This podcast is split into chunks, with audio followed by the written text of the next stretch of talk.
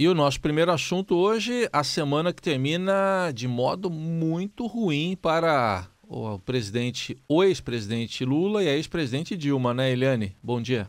Bom dia, Heisen. Bom dia, ouvintes.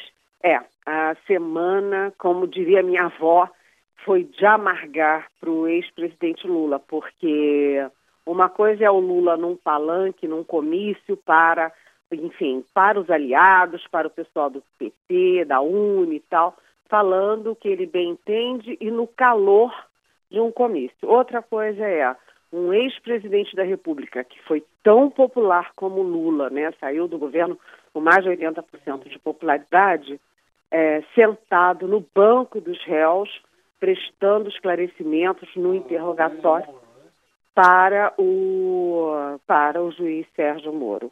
Então, realmente, foi bastante difícil.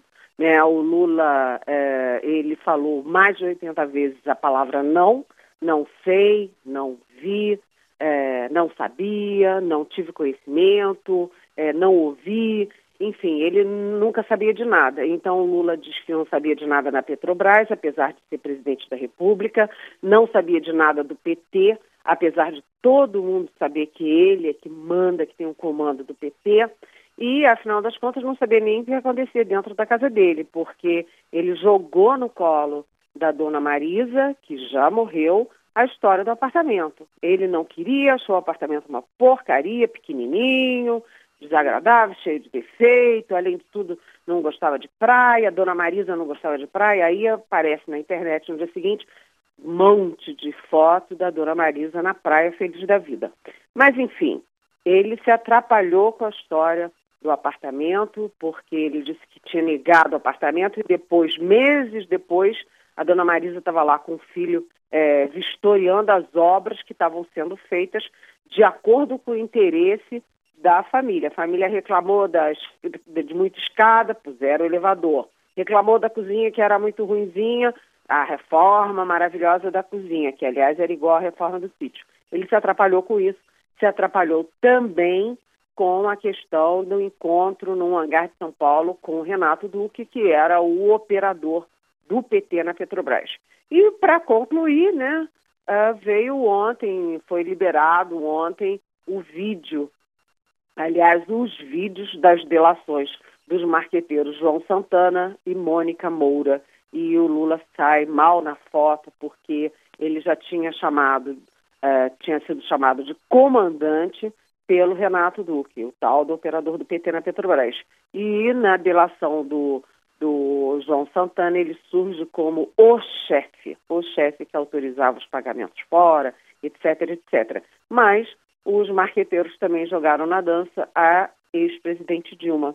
E é uma coisa muito chata é que eles acusam de, Dilma de ter criado um e-mail falso para uh, eles terem uma comunicação quando a comunicação não era republicana, quando tinha coisa feia, eles tinham um e-mail falso para trocar as informações. Uma dessas informações seria a presidente da República é, tendo informações privilegiadas sobre operações da Polícia Federal e da Lava Jato e dizendo para os marqueteiros para eles não voltarem para o país, ficarem fora porque o negócio estava ficando feio.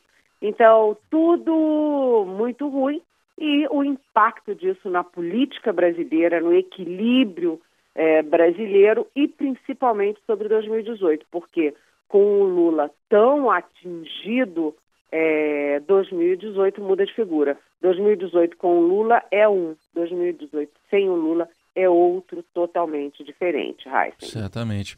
Bom, e para o governo Temer, o governo taurino, né, de Michel Temer, é do signo de touro, está completando um ano hoje. Tem festa? Olha, ele vai fazer um monte de festa lá no, no Palácio do Planalto, vai ter encontros, vai ter comemoração, etc. Mas vamos convir, vamos convir que esse um ano de governo tem sido assim na base do a cada dia sua agonia. Né? O Temer tem uma popularidade muito baixa, uma popularidade é, equivalente ou até a quem da que tiveram Fernando Collor de Mello e Dilma Rousseff à beira do impeachment.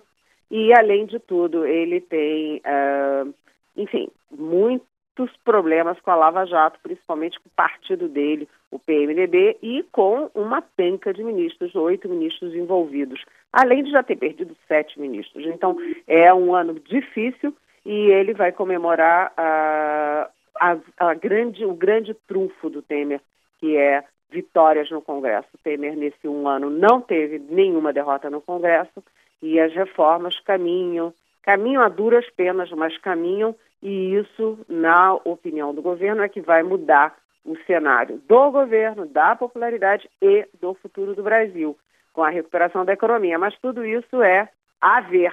O que a gente viu é que o governo teve muitas dificuldades nesse ano, Heisen. Aí a análise de Eliane Cantanhede, que volta na segunda-feira aqui ao Jornal Eldorado. Obrigado, um bom fim de semana. Bom dia a todos.